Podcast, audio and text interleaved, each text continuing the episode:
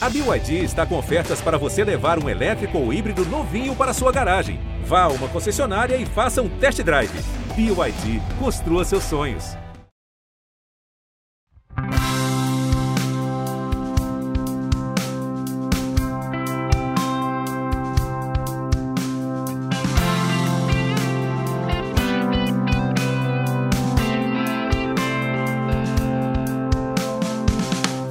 Chegando você! Está no ar mais um episódio do nosso podcast O Cientista do Esporte. Eu sou o Prota e você, como é que você tá? Já tá respirando os ares olímpicos desde já? Eu tenho que dizer que eu sigo firme aqui na preparação final uh, ah, para os Jogos de Tóquio e me lembro, né, quando fui atleta, não pude realizar esse sonho, mas como narrador esportivo, vou para minha segunda edição e a gente vai acompanhar tudinho na tela do Sport TV nos quatro canais e também na TV Globo em transmissões mais do que especiais. Enquanto os jogos não chegam, você pode ouvir todos os episódios do podcast nos agregadores, aplicativos de podcasts como Spotify, Apple, Google, Castbox ou qualquer outro da sua preferência e um conteúdo mais completo também lá no meu blog, ge.globo barra cientista do esporte. Portanto, assine, divulgue nosso trabalho e venha fazer parte da nossa comunidade virtual científica no Instagram, arroba o cientista do esporte. Vamos ao conteúdo de hoje?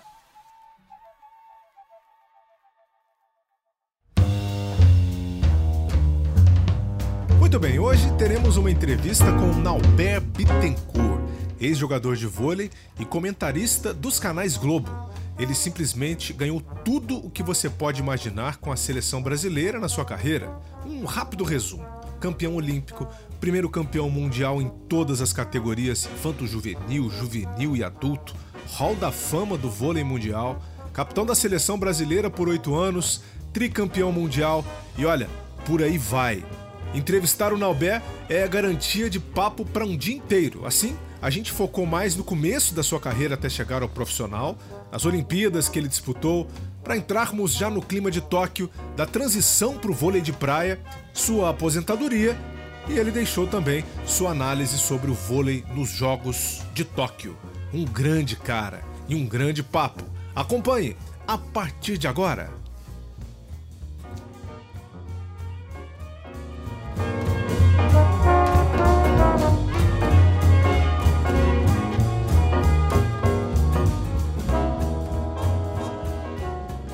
E eu estou na linha aqui com um grande ídolo nacional, Naubé Bittencourt, o nosso campeão olímpico de vôlei e que hoje é meu companheiro também lá nos canais Globo, uh, fazendo os comentários de vôlei. Né? É, é uma grande satisfação te ter aqui, Naubé. Já tem um bom tempo né, que a gente está conversando e acho que não tem melhor momento do que esse, né? um pré-olímpico aqui, para a gente bater um papo com você. Vem chegando você e seja bem-vindo ao Cientista do Esporte, tudo bem?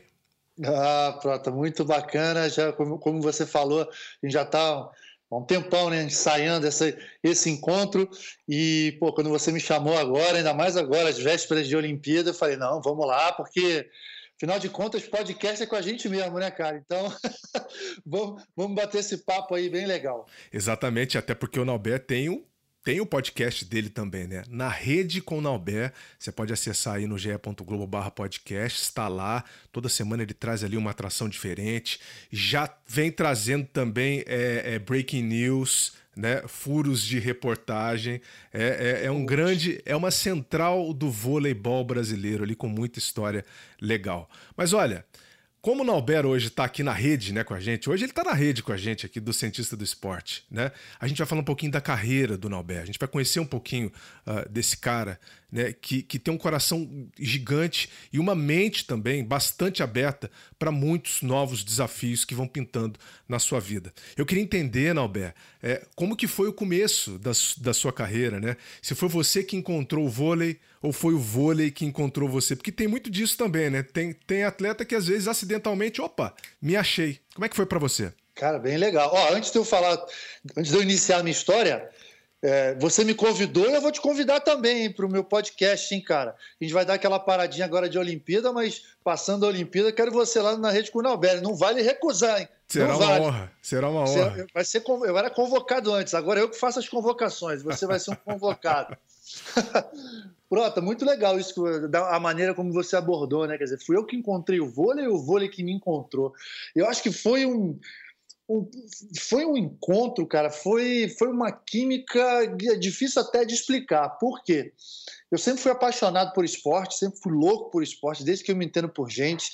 Minha mãe brinca, né, que eu não engatinhei, eu já saí pulando, já saí correndo, eu não podia ver uma bola, que eu era fissurado. E como todo garoto brasileiro, né, meu primeiro esporte, minha primeira paixão foi o futebol. Então, aos cinco, seis anos, eu que tinha de futebol, eu assistia, eu jogava, era fissurado. Só que percebi que assim, faltava um pouquinho de talento. Desde cedo, sempre fui muito competitivo. Sempre gostei de praticar esporte, mas sempre gostei de ganhar. o que acabou sendo uma qualidade, acabou sendo uma qualidade, né, durante a minha carreira, mas assim, meus pais me repreendiam muito por causa disso também. Eu brincava muito com meu irmão e eu não aceitava outro resultado que não fosse ganhar. Tinha muito disso, né? Então, assim, com 10, 11 anos, o vôlei explodiu para o país inteiro. Foi no início dos anos 80, com a geração de prata. Você vai lembrar, era o Bernard, o Renan, Bernardinho, Montanaro, Williams, o pessoal todo. E, e, o vôlei explodiu com uma grande popularidade, se transformou rapidamente no segundo esporte do país e eu comecei a brincar, comecei a jogar. E ali eu vi que realmente eu levava bastante jeito, que eu tinha né, uma, uma, habilidade com as mãos para poder jogar, e eu acho que foi o casamento perfeito, né? Do, da, de eu encontrar, um, de eu amar um esporte, de eu amar o esporte em geral, de eu encontrar uma modalidade que eu fazia bem e que eu era bastante competitivo e que estava assim era uma grande moda naquele momento, né? uhum. né? Só que foi feito um trabalho ao longo do tempo ali que passou de ser passou uh, uh, essa condição de moda, de modinha do voleibol passou, se, se consolidou como o segundo esporte do país, os resultados atrás de resultados acontecendo, e eu de repente me vi cheio de sonhos, cheio de paixão por isso, e me vi com a cabeça totalmente voltada para essa prática. Né? comecei a praticar, comecei a disputar campeonatos nas categorias de base, 11, 12, 13, 14 anos, e, e aí a coisa foi evoluindo, evoluindo bastante bem, eu sempre como um destaque, e eu, assim, eu, eu, eu sabia, né? ali eu vi qual era o meu destino. Meu destino era no esporte, era sendo um jogador de vôlei. Em que clube que você começou, Norberto? Então, eu sou de Copacabana, né, Rio de Janeiro, é, sou, sou ali do posto 4, Constante Ramos, e tem um clube ali, ali pertinho que é o CIB, Clube Israelita Brasileiro. Eu entrei na escolinha ali. Pratiquei, eh, treinei durante um tempinho lá na escolinha e houve um campeonato de escolinhas ali no Rio de Janeiro, tinham vários times e tudo, e o técnico do Tijuca Tênis Clube me viu nesse campeonato, me convidou para hum. ir jogar no Tijuca. O Tijuca era um, sempre foi um clube muito bom, formador, ele, um, um, técnico, muita gente fala, né? Assim, ah, é o principal técnico da sua carreira. Todo mundo imagina que eu fale Bernardinho, mas não é. O técnico mais importante da minha vida foi o Renato, Renato Alves, aquele que me convidou lá atrás, quando eu tinha 11 anos, 12, Legal. que acreditou em mim, que foi não só um técnico, mas foi um professor, foi um educador. Né? Ele me ensinou várias coisas importantes. E dali, eu fiquei um ano no Tijuca, ele foi convidado para ir treinar o Flamengo, e aos 13 anos eu fui jogar no Flamengo, é, realizei meu sonho também de vestir manto sagrado. Né? Nada né? nem, mal, né? Nem sou rubro-negro, né? Nem, né, nem sou rubro-negro. E aí, dos 13 aos 17 anos, eu percorri todo esse tempo nas categori categorias de base do Flamengo, até ir para a seleção brasileira e depois me tornar profissional. E é legal, né? Porque você foi o primeiro campeão mundial em todas as categorias, né? É, é, infanto juvenil, juvenil e adulto. Né? É. Você colocou é, é, esse, esse seu nome na história também. É muito bacana quando você fala que você já era competitivo e não à toa você foi um dos capitães da seleção brasileira, né? Um dos capitães marcantes da seleção brasileira. Desde cedo você já tinha também essa coisa de líder ali, né? De ser o cara do time, né? De, de pegar a bola, de motivar o time. Como é que era e como foi esse seu desenvolvimento também uh, dentro do esporte? É, essa é uma, é uma questão muito interessante, né? Porque o assunto liderança é um assunto que me fascina também, porque muita gente pensa assim: ah, o cara que é, que é capitão de uma seleção brasileira durante quase 10 anos, como foi meu caso, o cara já nasceu líder, ele já nasceu um capitão, já aquela história do líder nato, né? Eu discordo totalmente. Eu não era um líder, acho que eu exercia uma liderança né, desde cedo, sempre fui capitão dos times que eu joguei. Pela liderança técnica que eu tinha, realmente eu era um, um destaque desde cedo, sempre fui destaque dos times, tecnicamente falando. E tinha uma liderança pelo exemplo, porque eu gostava muito de treinar, gostava muito de jogar, era fominha mesmo, mas acho que outros atributos importantes que um líder, que um capitão deve ter, eu fui aprendendo ao longo do tempo, né? É ser realmente um exemplo, é estar sempre na zona de, de desconforto, é você saber dar aquela cobrada no momento certo, saber dar aquela incentivada no momento certo, sabe? É, ser um ponto de equilíbrio dentro do time. Acho que isso eu fui aprendendo ao longo do tempo, fui tendo essa responsabilidade, mas é, fui conquistando e aprendendo a ser um líder, a ser um capitão com, a, com o meu desenvolvimento como atleta. Né? Não era. Eu, eu olho para trás e me vejo, sei lá, aos 23 anos, 23, 24 anos, que eu já era capitão da seleção adulta, muito cru, é, com vários aspectos ainda a desenvolver. E isso foi acontecendo ao longo dos anos. Como é que foi para você a primeira convocação para a seleção brasileira, né? É, como que você recebeu essa notícia? Você já esperava né, jogar na seleção? Como é que era esse trabalho mental, né, esse sonho? Porque já que você era destaque, né, e você já encarava a sua vida profissional dessa maneira, era óbvio que você é, esperava, né, já jogar na seleção brasileira. Como é que foi esse momento também, receber a primeira convocação e como foi? Ah, cara, foi, assim, eu, eu muita gente já, já, já pensa na seleção adulta, né? E eu gosto de falar, convocação da seleção adulta foi foi um pouquinho mais adiante.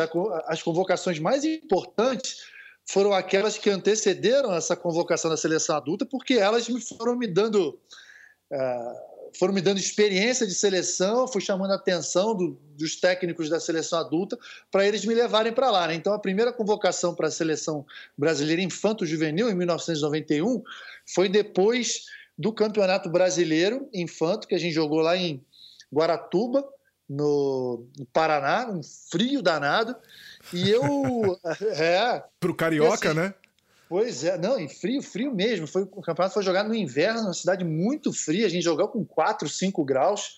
Foi duro, mas, cara, o que, que, é, o que, que é o frio para quem tem o sonho de jogar pela seleção, né? A gente sabia que a seleção brasileira infanto-juvenil ia ser convocada a partir daquele campeonato e a gente iria jogar o campeonato mundial em Portugal. Então já vislumbrei, no ano de 1991, minha grande meta era ir para a seleção e jogar o campeonato mundial da categoria em Portugal. O Rio de Janeiro. Você com 17 anos na época, né? Exatamente, é. E, eram, e são os campeonatos.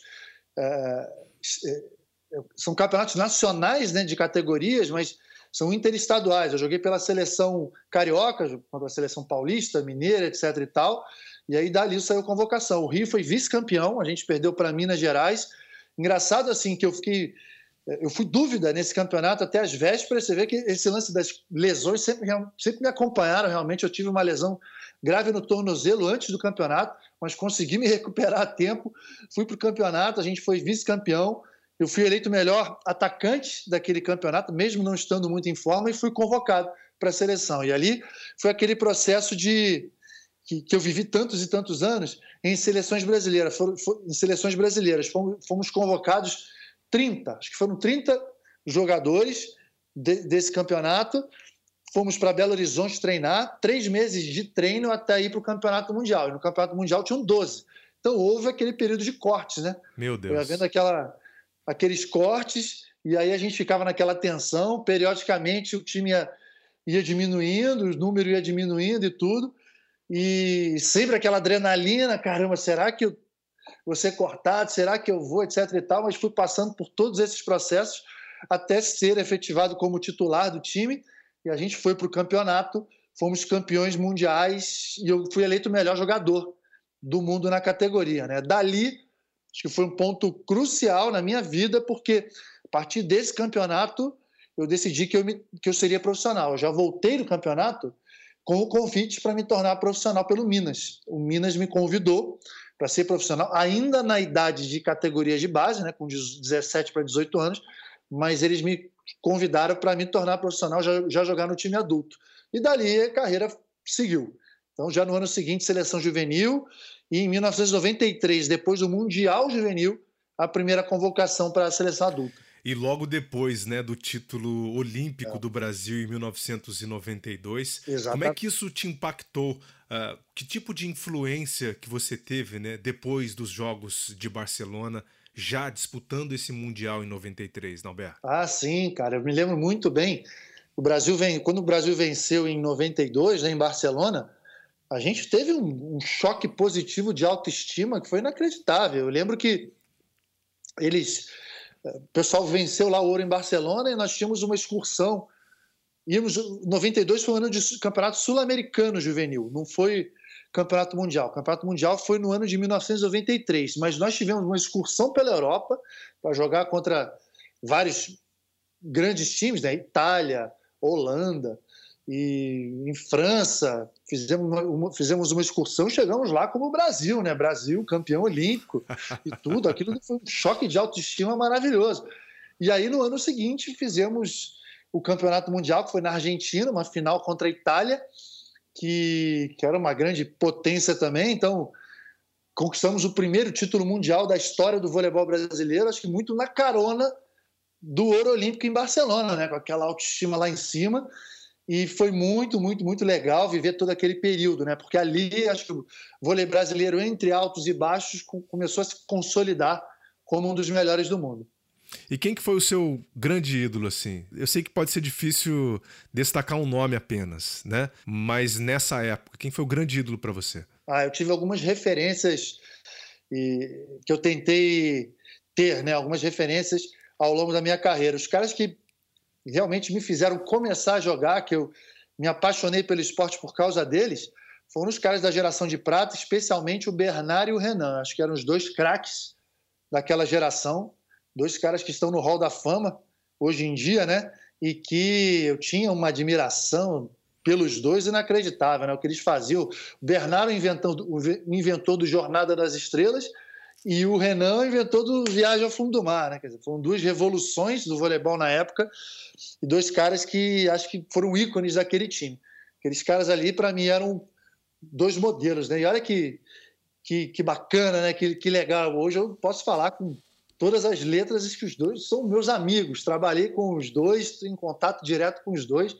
Os dois caras que me impulsionaram na, na minha carreira e que, se hoje eu sou o que eu sou, eu tenho o que eu tenho, enfim. É, eu sou feliz do jeito que eu sou, graças ao voleibol, foi porque eles deram esse pontapé inicial, né? Aí um pouco mais adiante, na geração de Barcelona, acho que meu grande, meu grande espelho, principalmente depois que eu fui para a seleção e comecei a treinar com eles, foi o Carlão.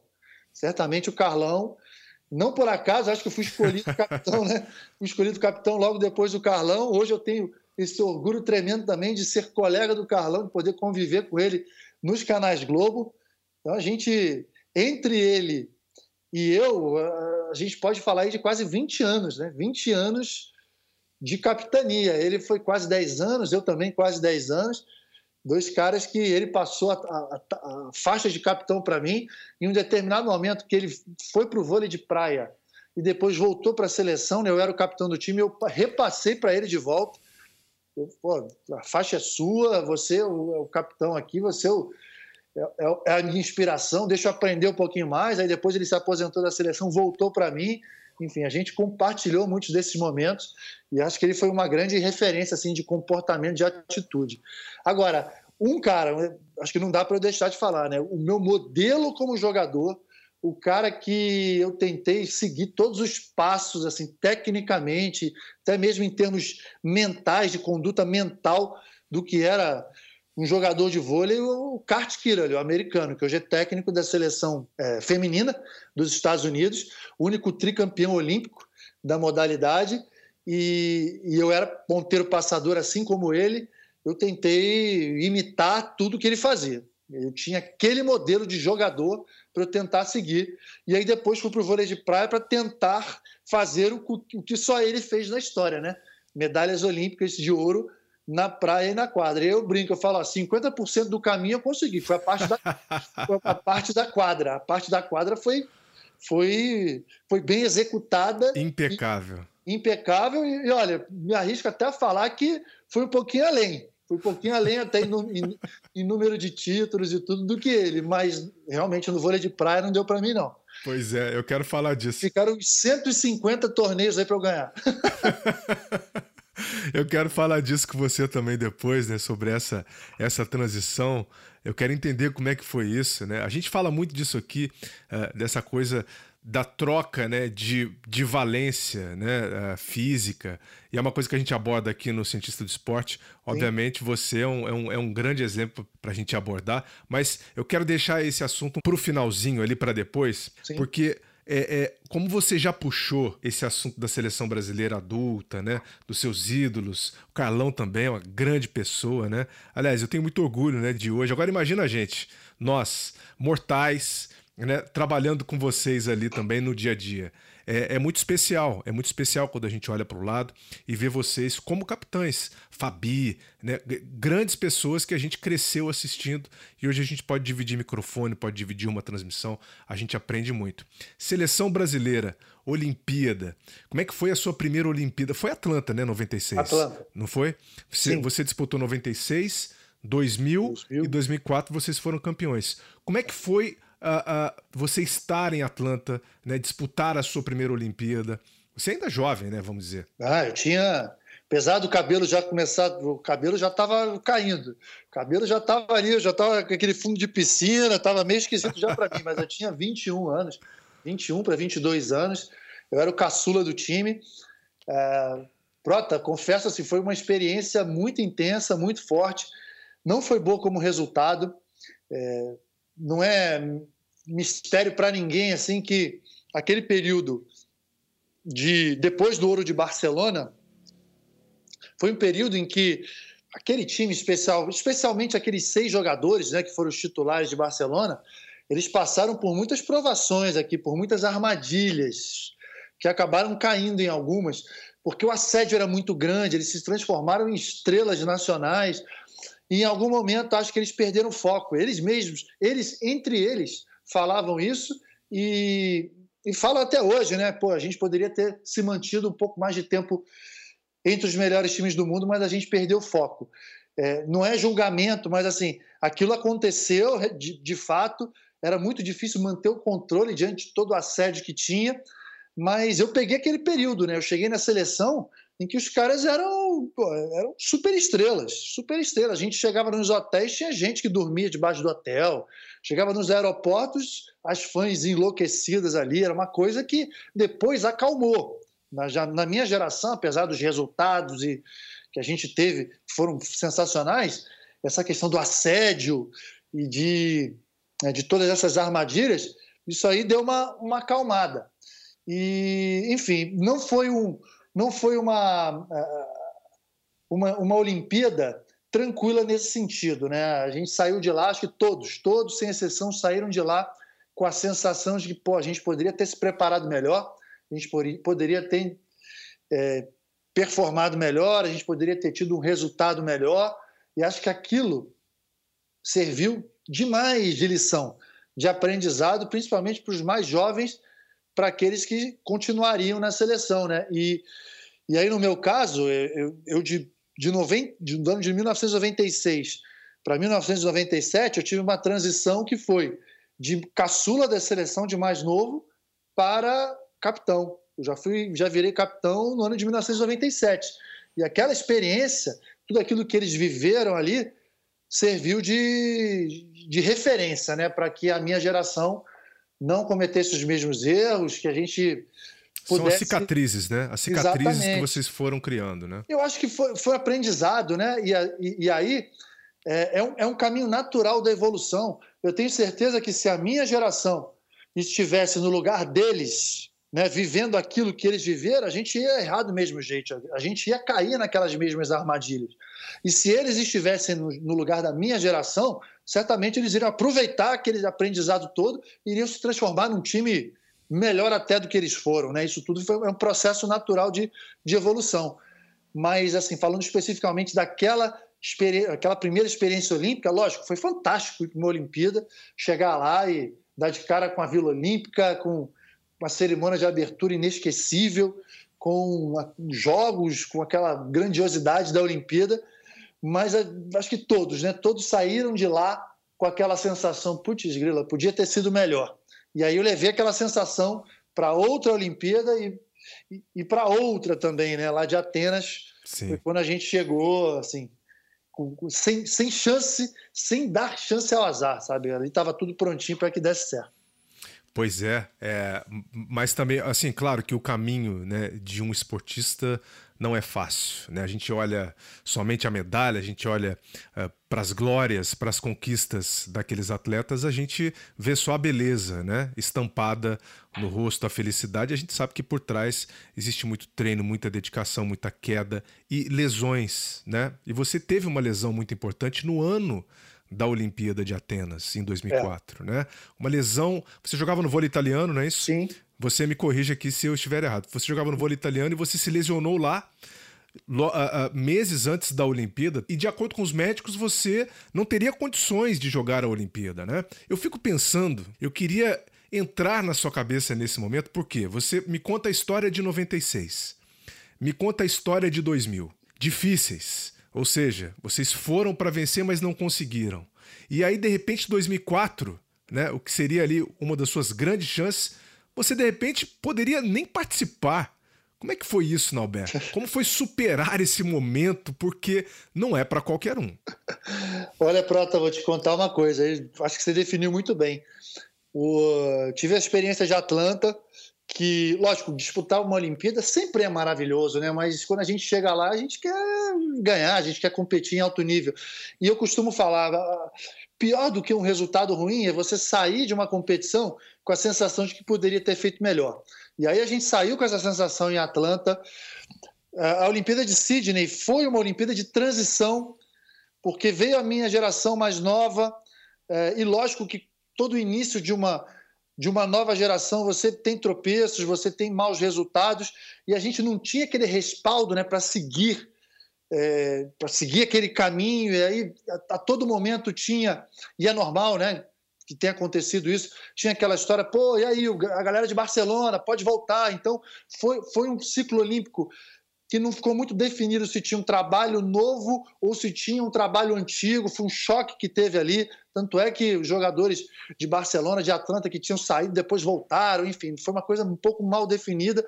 Então, assim, posso falar que de seleção adulta, eu tive os primeiros seis, sete anos muito mais, assim, plantando e muito mais de, de resultados difíceis do que qualquer outra coisa. E aí, de repente, chega né, 2001, que foi quando o Bernardinho chegou, que foi traçado um trabalho né, com toda a convicção, foi definido que um grupo iria trabalhar. Ó, quem tá, tá, quem não tá, não tá, e vamos seguir com esse time aqui.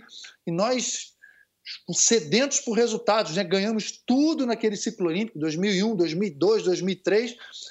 E aí 2004 chega, durante esse processo aí, eu sempre como capitão titular absoluto, ganhei vários prêmios, fui atleta do ano em 2002 e tal. E aí eu tinha na minha cabeça, chegando a, a, março de 2004, né? Eu tinha na minha cabeça, cara, é, é entre aspas, a nossa Olimpíada, entre aspas, a, a minha Olimpíada, a Olimpíada do Era o seu auge físico, né? Exatamente. Era o seu auge físico. Eu estava num grande momento, eu vinha de três, quatro anos ganhando tudo, com clube, com seleção, e aí, pá, de repente, do nada, do nada, porque foi uma lesão que eu tive e que ela não mandou aviso, não, cara. Simplesmente meu ombro explodiu, meu tendão estourou. E eu não tinha noção, né? Quando eu tive aquela lesão lá na Itália, eu não tinha noção da gravidade. Quando eu fui fazer a ressonância, que ficou constatado que eu deveria fazer uma cirurgia e tudo, pô, imagina, o mundo desabou na minha cabeça, né, cara? Eu falei, cara, não é possível que isso está acontecendo. Justamente agora aqui, uma vida inteira sonhando, construindo uma carreira para estar aqui nesse time e isso acontece. Eu acho que eu tive um grande sentimento assim de inconformismo com aquilo, mas não foi um conformismo, uma revolta passiva. Não, eu fui atrás, cara. Eu fui atrás do que eu poderia fazer. E aí o primeiro grande sopro de esperança foi quando eu liguei para os médicos da seleção brasileira, liguei para o Bernardinho aqui, e eles falaram, eles falaram, ó, É difícil, a gente sabe, é uma lesão grave, a probabilidade de não conseguir recuperar é muito grande, mas é, a gente não vai desistir de você, não, cara. A gente vai te dar todas as chances para que você se recupere. E eu quero que você acredite nisso. O Bernardo falou isso para mim, os médicos falaram, e era tudo que eu precisava, cara. Eu só precisava daquilo. E aí, assim, meu foco. Sabe o que é foco? Foco foi o que eu tive naquele momento ali. Eu abri mão de tudo, abri mão de, da minha vida pessoal, abri mão de tudo, tudo, em função daquela recuperação. Então, eu vivi 24 horas por dia durante quatro meses, pensando e agindo, respirando em função de, de, de uma recuperação que acabou acontecendo. Né? Com quatro meses e uma semana, que foi na última consulta no médico que me operou, doutor Sérgio Kecker. Ele é, fez todos os testes e aí eu ia de 15 em 15 dias. É interessante falar isso também, né? Ele, com a experiência dele, com a sabedoria dele, ele nunca falava que estava bom, porque desde o início ele percebeu a minha raça, sabe? A minha determinação, não, vamos para cima, a minha positividade. Ele percebeu que qualquer palavra é, é de, de, de qualquer palavra negativa que ele pudesse vir a falar não iria me fazer acomodar, não iria me deixar triste, iria me, iria me dar motivação, que era aquilo, iria me dar combustível para eu poder seguir. E ele, ele sempre falava, ó, é, não tá bom, precisa melhorar, não tá bom, precisa melhorar. Olha só. Falou isso o tempo inteiro, ó, desse jeito não vai dar, precisa melhorar, precisa fazer mais. E não saia dali babando, né, cara? Pô, vamos fazer mais fisioterapia, vamos isso, vamos fazer, etc e tal. Mas aí, com quatro meses e uma semana, na última consulta possível, suava quando eu entrava assim, né? quando eu entrei. Eu fui com eu fui com Fiapo, que era o fisioterapeuta da seleção, fui com o Zé Inácio, preparador físico. Fomos nós três, eu tremendo, suando assim de, de ansiedade. E aí ele fez todos os testes, me deu um abraço e falou: Pô, cara, vocês estão de parabéns, você está recuperado, não tenho nada, não tenho um, uma vírgula para falar, vai, seja feliz você não tem noção do orgulho que eu estou sentindo aqui, de todos os pacientes que eu tive na minha vida. Você é aquele mais determinado e acho que você merece ir lá ganhar essa medalha e tal. Pô, aquilo me encheu, era tudo que eu precisava. Que sensacional. Ah, aquilo foi maravilhoso. Eu saí dali, já voltei para Saquarema e já comecei a treinar normalmente. E aí era engraçado, Prota, só para complementar, né? que os meus colegas de time, assim, eles sentiram uma alegria, sabe? Quando eles me viram liberado ali, treinando normalmente, a alegria deles foi tão contagiante, cara, que foi um clima tão, tão contagiante que eu me lembro até arrepio. E um pouco de receio também, na hora que eles iam atacar no meu bloqueio, eles atacavam mais devagar, porque eles ficavam com medo. E aí eu falava, não, pode vir forte. Eu botava o braço assim, não, quero, ataca forte, cara. Eu estou desesperado, não tem dessa não. Queria a todo momento mostrar para eles que eu estava inteiro, né? Que eu estava recuperado. E acho que esse espírito que norteou toda aquela conquista do ouro olímpico, né? Quando a gente percebeu, quando todo, todo mundo percebeu que o time estava completo, acho que foi, foi só uma questão de seguir os passos, de jogar contra os adversários que tinham na frente e a gente buscar o que era nosso. A sensação foi essa de que a, o ouro era nosso, sabe? A gente chegou lá, não era por arrogância, por nada não, era por sen sentimento de que a gente merecia mesmo. Foi, foi algo mágico. Que Falei pra caramba, né, cara? Desculpa aí, mas pô, foi um episódio muito marcante na minha vida. Que isso, olha, ah, você tá aqui para falar, né? Se você quiser contar essa história em meia hora, a gente vai parar a nossa vida e vai ouvir você, Nalber, porque é muito legal, sabe? É, até eu fiquei arrepiado aqui é, é, saber desses detalhes, né? Você com grandes profissionais também aí te acompanhando né? nessa caminhada é, e essa determinação. Você é um leão e, e, e, assim acho que você sempre se mostrou um grande leão para gente, né? Não só dentro de quadra, né? Mas fora dela também. Naquela Olimpíada, né? O Brasil na primeira fase só perdeu para os Estados Unidos, depois passou pela Polônia nas quartas de final né? Aí bateu os Estados Unidos na semi e ganhou da Itália na grande final. Tem que falar o nome, né? Você, Dante, Serginho, Gustavo, Ricardinho, Giovanni, Giba, André Heller, que uh, já esteve aqui também com a gente uh, em um episódio, falando do projeto dele, no grande projeto que ele tem junto com a Larissa, né? Junto com a Paula, é o projeto da Neuroesporte. O Maurício, o André Nascimento, o, o Anderson e o Rodrigo Santana. Assim, ou seja, um baita time, um baita que é o time dos sonhos, uma das maiores seleções que o Brasil uh, viu em quadra, sem dúvida nenhuma. Eu me lembro uh, de 2004, eu tinha 23 anos. Eu tinha 23 anos. Para mim aquilo foi espetacular. Eu já tinha visto a medalha de ouro em Barcelona, né, o ponto do Marcelo Negrão, né? E voltar a reviver essa emoção com o vôlei brasileiro foi realmente incrível, né? Acho que muitos ouvintes que estão aqui agora nesse momento também, uh, ouvindo a sua história, uh, acho que foram teletransportados para esse momento, né? Do passado para revivermos aqui na voz de, de Nauber. E quando você venceu? E quando vocês ganharam a medalha? Como que você passou a olhar para sua carreira? Porque você já tinha ganhado tudo, né? Campeonato mundial, aí veio a medalha olímpica.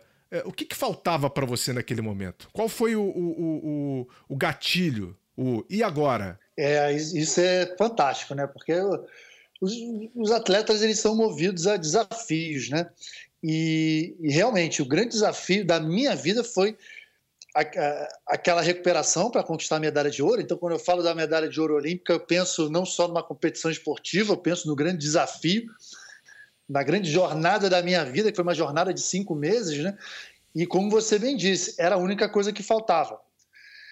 Por ter conquistado, né? Por trazer para casa a medalha mais prestigiosa, é aquela única que me faltava, o meu sentimento a partir, da, a partir dali foi de realização completa. E eu comecei a vislumbrar novos sonhos, novos objetivos. E, e aí eu, eu botei na minha cabeça que depois da Olimpíada eu iria disputar uma última temporada aqui na Superliga. Era um título que eu ainda não tinha, que eu queria vencer. Acabou que deu tudo certo, que eu escolhi o time perfeito, o time certo para realizar esse sonho também de vencer a Superliga. Venci com o São Bernardo, Banespa São Bernardo, logo em seguida, temporada 2004-2005. E aí parti para o desafio, né, para o projeto Vôlei de Praia, com a, com a grande meta de ir para uma outra Olimpíada no vôlei de praia. Só que aquela história, né? É, foi, era, um, era um desafio muito ousado. Eu sabia que era ousado, porque o vôlei de praia que eu tinha, que eu conhecia de 20 anos atrás, 15, 20 anos atrás, tinha mudado completamente, tinha, tinha se tornado um esporte muito mais profissional, um esporte muito mais específico e um esporte com umas regras muito mais bem definidas e eu tinha que de certa maneira bolar um planejamento, montar um planejamento perfeito para a, a, conquistar a vaga e, e, a vaga olímpica, né? Que é sempre para brasileiros é sempre mais difícil, porque o Brasil é o país do vôlei de praia. Brasil Estados Unidos são os países de vôlei de praia. A quantidade de duplas é muito grande, só que só vão duas para a Olimpíada. Só vão duas duplas para a Olimpíada. E aí eu tracei esse planejamento, eu trouxe o Marcão, o Marcos Miranda, para ser o meu técnico. E aí, quando eu cheguei no vôlei de praia, comecei a jogar, eu vi que, em determinado momento, depois do ano de 2006, eu percebi que eu não iria, eu não iria conseguir cumprir as etapas necessárias para realizar o sonho de, de jogar mais uma Olimpíada no vôlei de praia. Eu percebi que assim eu, eu deveria interromper aquele, aquele processo e buscar uma outra Olimpíada na quadra novamente. Aí eu voltei para a quadra, fui para o vôlei italiano, depois acertei com Minas aqui, e aí, infelizmente, o corpo começou a dar, dar sinais de. começou a dar, a dar, sinais de cansaço, sinais de, de desgaste, começou a, a, a, a pagar conta, digamos assim, de tudo aquilo que eu já tinha feito ao longo do tempo e aí eu realmente me envolvi em vários problemas físicos. É, um deles muito grave, que foi uma outra cirurgia no ombro. Eu fiquei praticamente um ano parado.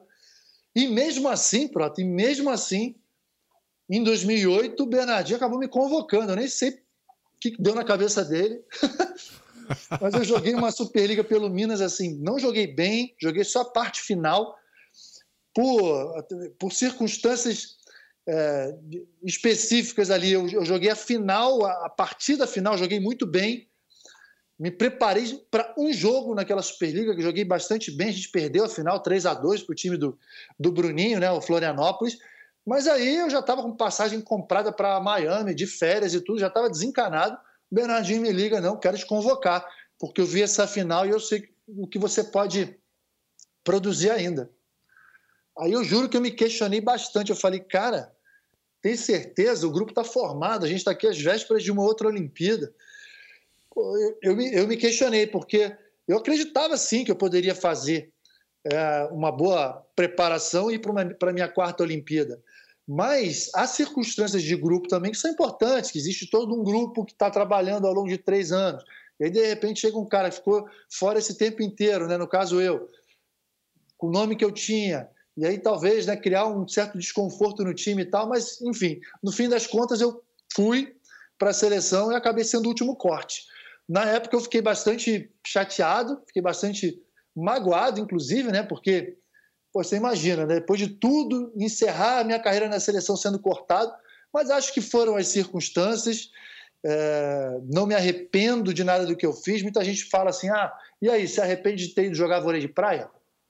Não, não me arrependo, porque era um sonho que eu tive, que eu tinha, que se eu não tivesse ido, eu não teria, eu ficaria sempre com aquela dúvida, pô, e se eu fosse jogar vôlei de praia? Não, eu fui e vi, fui vi, conferi tudo aquilo que eu queria conferir, depois voltei mas acabou sendo um ciclo olímpico, né, até Pequim 2008, bastante tumultuado por essas idas e vindas e pelas lesões, mas que me prepararam também para o pós-carreira. Isso é uma coisa muito importante. A transição de carreira, acho que aquela experiência final ali como atleta me fez amadurecer muito para o que vinha a seguir. Muito bom, muito bom saber disso, né? Que você eh, se, se questionou, aí no momento em que você resolveu, depois você acabou sendo cortado. Eu imagino também uh, uh, o que deve ter passado pela sua cabeça, né? Uh, um pouco de frustração, de repente você eh, rompeu aquela, aquela barreira que você já tinha colocado e ela foi colocada novamente, mas não por você, né? Mas pelo, Exatamente. Mas pelo destino, né? Pronto, uma situação idêntica à que a Sheila está vivendo agora, né? Até Perfeito.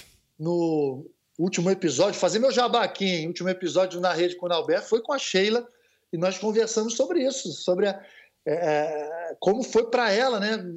Depois de tantos anos sendo considerada um ícone, uma das melhores jogadoras do mundo, ela se colocou à prova ali e acabou sendo cortada nas né, vésperas de uma Olimpíada. Uma situação sempre muito delicada, mas que fez parte da minha vida e que faz parte dela também. Situações bem parecidas. E Nobé, você contou pra gente, né? Todas essas fases da sua vida no voleibol. Quando que você decidiu, né, que você queria parar mesmo? Falar assim, não, chegou a hora, é, não dá mais para mim, é a hora certa. E como é que você planejou isso também? É, é o momento mais delicado, o momento mais difícil na vida de qualquer atleta, né? Eu, a partir dos 32, 33 anos, passei a conviver diariamente com muita, muitas dores, muitas. Então, assim, eu venho, eu comecei a jogar nos anos 80, era, era uma metodologia de treinamento diferente, a gente treinava muito mais, não tinha um desenvolvimento da fisiologia como tem hoje, eu, até mesmo os equipamentos eram menos desenvolvidos e era normal, eu sabia que em algum momento ia pagar essa conta, né, que as dores viriam, as lesões viriam. Só que eu realmente sofri demais, assim, a partir dos 32, 33 anos. Depois que eu fui cortado da Olimpíada de Pequim, é, em 2008, eu voltei para o vôlei de praia e botei na minha cabeça né, que o ano de 2009 seria um ano chave. Se eu ainda sentisse prazer, se ainda me sentisse motivado, se ainda conseguisse performar né, em alto nível jogando vôlei de praia, ou até mesmo se eu me sentisse bem fisicamente, eu iria continuar mas se realmente se transformasse, se o dia a dia de treinos e jogos se transformasse num sofrimento, no final do ano eu iria me, me aposentar, eu iria parar. E realmente 2009 foi, foi duríssimo, foi duríssimo. Eu fiz de tudo que eu poderia fazer para treinar em alto nível, para ter um dia a dia saudável de treinamentos mas eu não conseguia mais, né? Eu vivia tomando remédio anti-inflamatório para jogar, e aí as dores me perseguiam. Eu chegava para treinar com muito mais assim medo de medo de, de me machucar do que é, foco e determinação de fazer um bom treino, de, de estar em alta, em alta performance. Aí no final do ano eu falei: ah, não, para mim deu, chega. 35 para 36 anos foi a minha hora. Eu acho assim: cada um tem a sua hora, cada um tem o seu momento. O meu momento foi ali e acho que assim foi muito bem decidido, cara. Eu botei um ponto final, olhei para trás com muito orgulho de tudo que tinha acontecido, mas pensei para frente. Pensei para frente. Era um momento em que eu, tava, eu tinha acabado de casar, minha filha estava para nascer, é, minha primeira filha. Foi um momento que eu curti bastante também a, a, família, a vida pessoal, coisa que ao longo da minha carreira não tive tempo. Então foi um período de transição assim muito legal, foi muito bom porque eu pude voltar a estudar, pude desacelerar realmente esse, esse processo, pude sentir menos dores e pude curtir a família. Então, assim, foi minha transição foi assim e acho que realmente eu escolhi a hora certa de parar, cara. Não me arrependo nem um pouquinho. E graças a Deus, logo em seguida, surgiu o convite né, da, do Sport TV, na época era o Raul ainda, Raul Costa Júnior, Mário Jorge, me chamaram para comentar o Mundial de 2010 e aí eu me apaixonei por essa função, né, de ser comentarista, de trabalhar com comunicação, de dar palestras e tudo. E me, me especializei nisso, digamos assim, né? A minha vida passou a ser isso. Tá certo, nosso capitão, nosso capitão Nauber aqui, ó, comunicador, comunicador nato, né? Não à toa foi o líder da seleção, né? Líder uh, das equipes aí por onde passou. Muito bom a gente poder ouvir a sua história. Bem, aqui no Cientista eu sempre eu sempre pergunto também para os atletas, né, que eu entrevisto, Nauber, sobre uh, o ponto de vista da ciência, como que a ciência é, impactou na sua vida, se você teve algum contato com a ciência na sua preparação física, se você tinha conhecimento sobre o que era isso ao longo da sua carreira, ou se aquilo era algo mais distante, né? Ficava mais a cargo dos técnicos, dos preparadores físicos, das pessoas responsáveis. Você era uma pessoa interessada é, em saber detalhes da fisiologia, né, dessa parte farmacológica. Você corria atrás desse tipo de informação? Isso era importante para você? Ah, sempre foi. Realmente sempre foi, porque eu fui um jogador assim que eu sempre soube que assim a parte técnica realmente eu tinha facilidade. Né? Então eu sempre fui um jogador bastante habilidoso que dominava os fundamentos. Mas a minha grande questão e foi aquilo que eu botava como prioridade absoluta era a parte física. Eu tinha que estar bem fisicamente para eu poder desenvolver a minha parte técnica principalmente num jogo né, em que pô, o, jogador, o jogo cresceu, que eu tinha que encarar blo bloqueios enormes, times que pô, tinham média de altura acima de dois metros, eu tinha que estar bem fisicamente, eu tinha que estar saltando bem, eu tinha que estar leve, eu tinha que estar forte. Então, assim, a parte física sempre foi prioridade absoluta. Então, eu sempre criei. Olha que curioso, né? Eu sempre criei uma relação muito mais próxima em todos os times e até nas seleções que eu joguei com preparadores físicos, com fisioterapeutas, com fisiologistas, com nutricionistas do que com os técnicos. Que os técnicos eu chegava, eu, eu conversava com os técnicos na condição de capitão ali, mas parte técnica mesmo, ligada a mim, eles não falavam pouquíssimo para mim e eu também falava pouquíssimo para eles. Agora, os preparadores físicos, principalmente, eu tinha, eu tinha, eu tinha sempre perto de mim. Os caras estavam sempre próximos, eu ficava compartilhando as coisas o tempo todo, eu ficava perguntando, questionando o tempo inteiro, porque eu sabia que eu precisava estar bem fisicamente. Então eu vi uma evolução física ao longo do tempo muito grande, eu vi uma mudança de preparação também, para citar só um exemplo, Prota, que eu acho que é interessante, até em meados dos anos 90, a gente fazia é, parte aeróbica na preparação de voleibol. Eu sempre fiz corridas longas.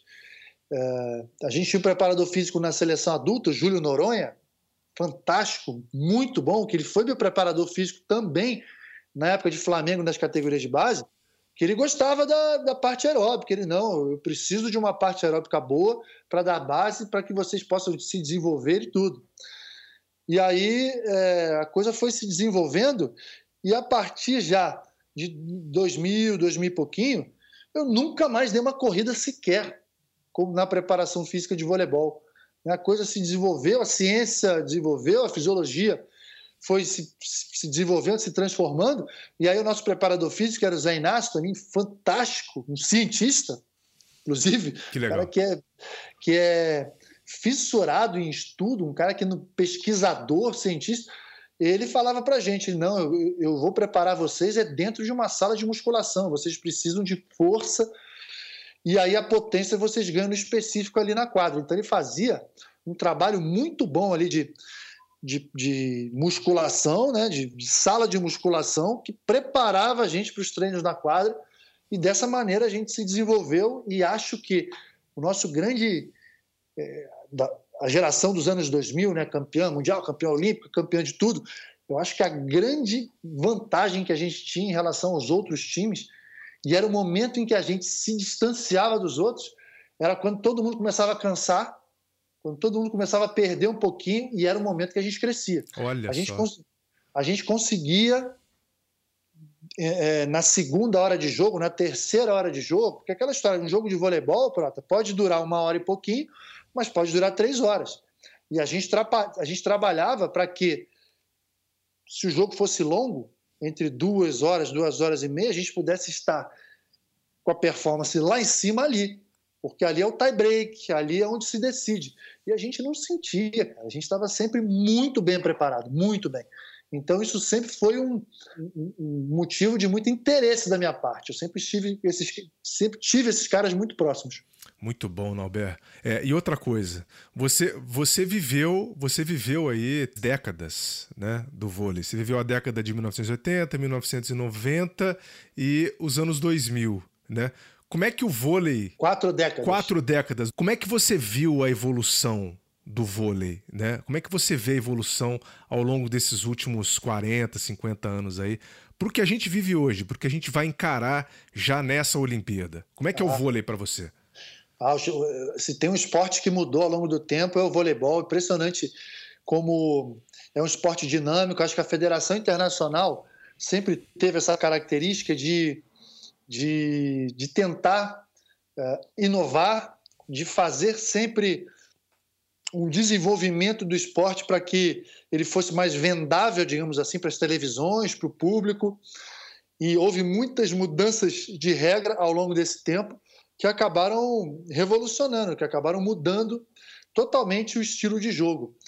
Então, o voleibol que a gente vê hoje em dia é totalmente diferente do voleibol dos anos 90, que era totalmente diferente dos anos 80, 70. Hoje em dia é um jogo muito mais físico. Hoje em dia, no, falando em vôlei masculino, é um esporte que é, o saque é fundamental, quer dizer, o saque viagem que foi inventado por brasileiros. Olha só o legado que o vôlei brasileiro, né, que a geração de prata deixou para o vôlei mundial, né? O que era naquela época lá nos anos 80, um ou dois jogadores por time que sacavam, hoje se você não tem três, quatro jogadores sacando viagem muito bem, você não ganha. É um jogo muito físico, é um jogo que a partir da entrada do líbero também mudou muito, se tornou muito específico. As posições são totalmente específicas e acho que, assim, é... ainda cabe algum desenvolvimento. O desenvolvimento agora vai, vai ser em passos menores, porque já faz algum tempo né, que, ele, ele, eh, que a Federação Internacional eh, não muda as regras, acho que difícil mudar também, porque realmente chegou num padrão, num modelo de jogo que está bastante interessante para a televisão, para o público e tudo. E, e, e, acho assim, muita gente fala que chegou no limite do desenvolvimento, mas isso não existe, né? É, até certamente é assunto aqui do seu podcast, né? O cientista do esporte, a gente estudar essas questões ligadas ao esporte de desenvolvimento, acho que ainda tem sim desenvolvimento que no fim das contas acaba sendo cíclico.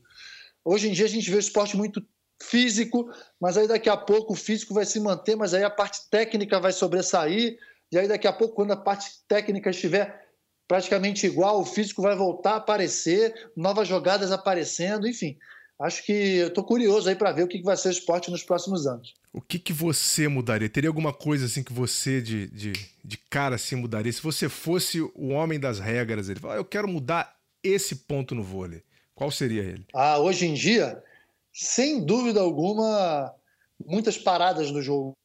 Acho tá hum. que está demais. É, hoje em dia a gente tem é, dois tempos para cada técnico por sete.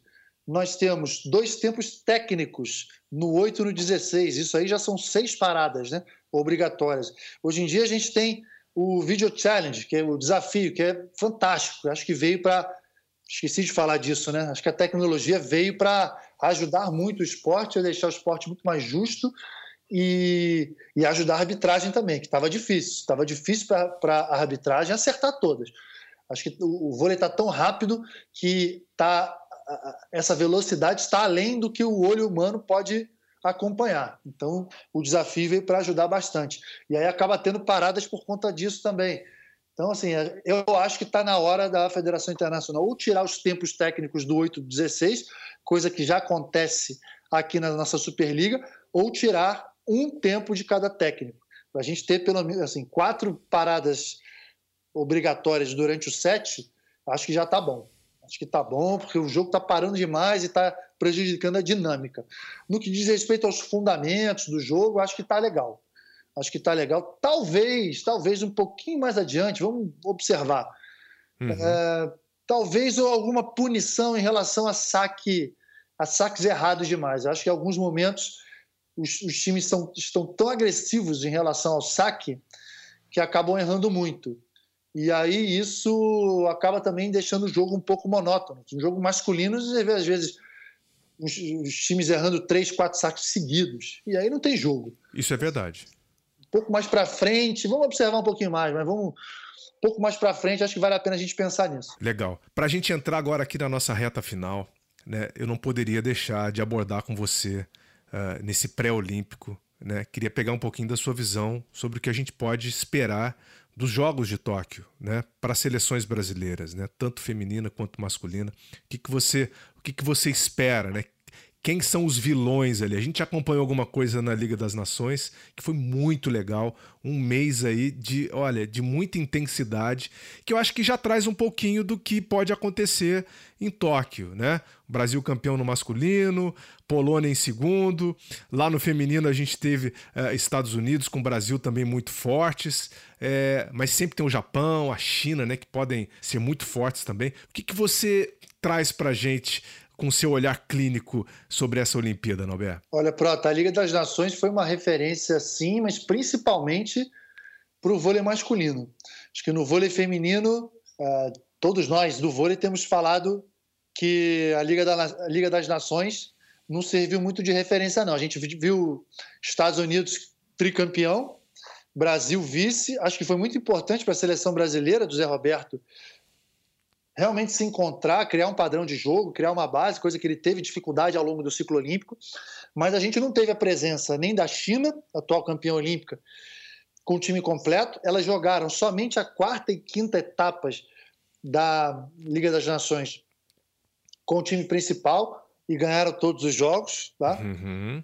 Mas, é, mas tinham perdido tantos jogos naquela fase inicial que não chegaram às semifinais, né? Mas assim deixaram um grande sinal para para o voleibol mundial, ó, estamos, estamos aqui. Porque passaram, foram seis jogos, seis vitórias que a China com o time principal teve. E aí os dois principais times, juntamente com a China, os dois times favoritos às medalhas para Tóquio também não foram com os times principais, né? Itália e Sérvia, que inclusive estão jogando, fazendo amistosos. Eles não jogaram, vão disputar a Olimpíada e depois o Europeu, mas estão fazendo amistosos entre si para pegar ritmo de jogo e ir para a Olimpíada. Então eu coloco no vôlei feminino três times um pouco acima: China, Itália e Sérvia. Esses três times muito fortes, mas que tem três jogadoras, é, uma em cada time, né, que são super jogadoras. A gente tem a China Tingzhu, que é um fenômeno. Temos na Itália Egonu, outro fenômeno. Temos na Sérvia a Boskovic. São esses três times que têm as três jogadoras mais fenomenais do vôlei mundial. Então, coloco num patamar acima num patamar um pouco abaixo, logo em seguida, Estados Unidos e Brasil, mas que tem uma tradição muito grande. Então, acredito que as medalhas fiquem entre, entre, esses cinco times. No masculino, a gente viu que todos os, todos os times, à exceção da Itália, que assim, é curioso até, né? Porque a Liga das Nações foi jogada em Rimini na Itália, mas a Itália não foi com os times principais, né? Não sei qual foi o planejamento deles, mas nem no feminino nem, nem no masculino a Itália foi com o time principal. Mas no masculino, todos os outros times candidatos ao pódio olímpico foram com os times principais e a gente viu Brasil e Polônia bem à frente dos outros. Eu até ponho o Brasil um pouquinho à frente, um pouquinho acima por toda a tradição, mas tecnicamente a Polônia ali no mesmo patamar, são esses dois times os grandes favoritos. E aí a gente tem times super tradicionais que podem chegar, né? Estados Unidos, Itália, Rússia principalmente, e aí num patamar um pouquinho inferior à França, e aí Irã, Argentina, são esses os times que vão incomodar. Então, assim, vejo ótimas chances para a seleção brasileira, principalmente com, é, com a camisa, com a, com a tradição que a gente tem, mas favoritismo no masculino é bem gritante e é superior ao feminino. Olha só, legal. Visão do Nauber, então, para a gente fechar aqui essa super entrevista com, com esse ídolo do vôlei brasileiro, com esse ídolo né, do esporte brasileiro. Nauber, muito obrigado, tá? É, torço aqui para que a gente se encontre né, nessa Olimpíada aí, em algum joguinho, quem sabe. É, a gente vai ter muita coisa, uma programação extensa né, nos quatro canais do, do Sport TV, uma programação especial também na TV Globo. Então, bom trabalho para você e que a gente se encontre aí é, em alguma transmissão dessa Olimpíada, hein? Ah, Prota, obrigado pelo convite, adorei a conversa e é isso aí, tamo junto. A gente já está aqui na preparação para fazer uma belíssima cobertura. Vai ser uma cobertura intensa, cansativa, certamente. Nós trocaremos o dia pela noite, mas sem dúvida alguma, no final, tenho certeza que vai ser super prazerosa, vai ficar marcada nas, nas nossas vidas. Um abraço aí para os seus ouvintes e tamo junto. Precisar, estamos às ordens. Valeu, Nalber Bittencourt aqui conosco no Cientista do Esporte, nosso capitão. Grande abraço.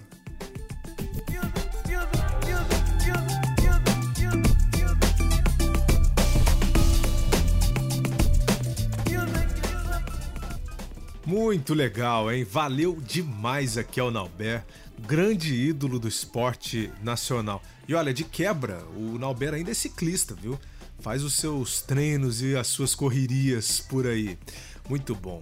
Olha, eu vou ficando por aqui. Eu agradeço demais a sua atenção e a sua audiência. Se quiser sugerir temas e convidados, entre em contato no arroba o cientista do esporte pelo Instagram. Legal? A gente se escuta então. Um grande abraço e até o próximo. Vida longa aos cientistas!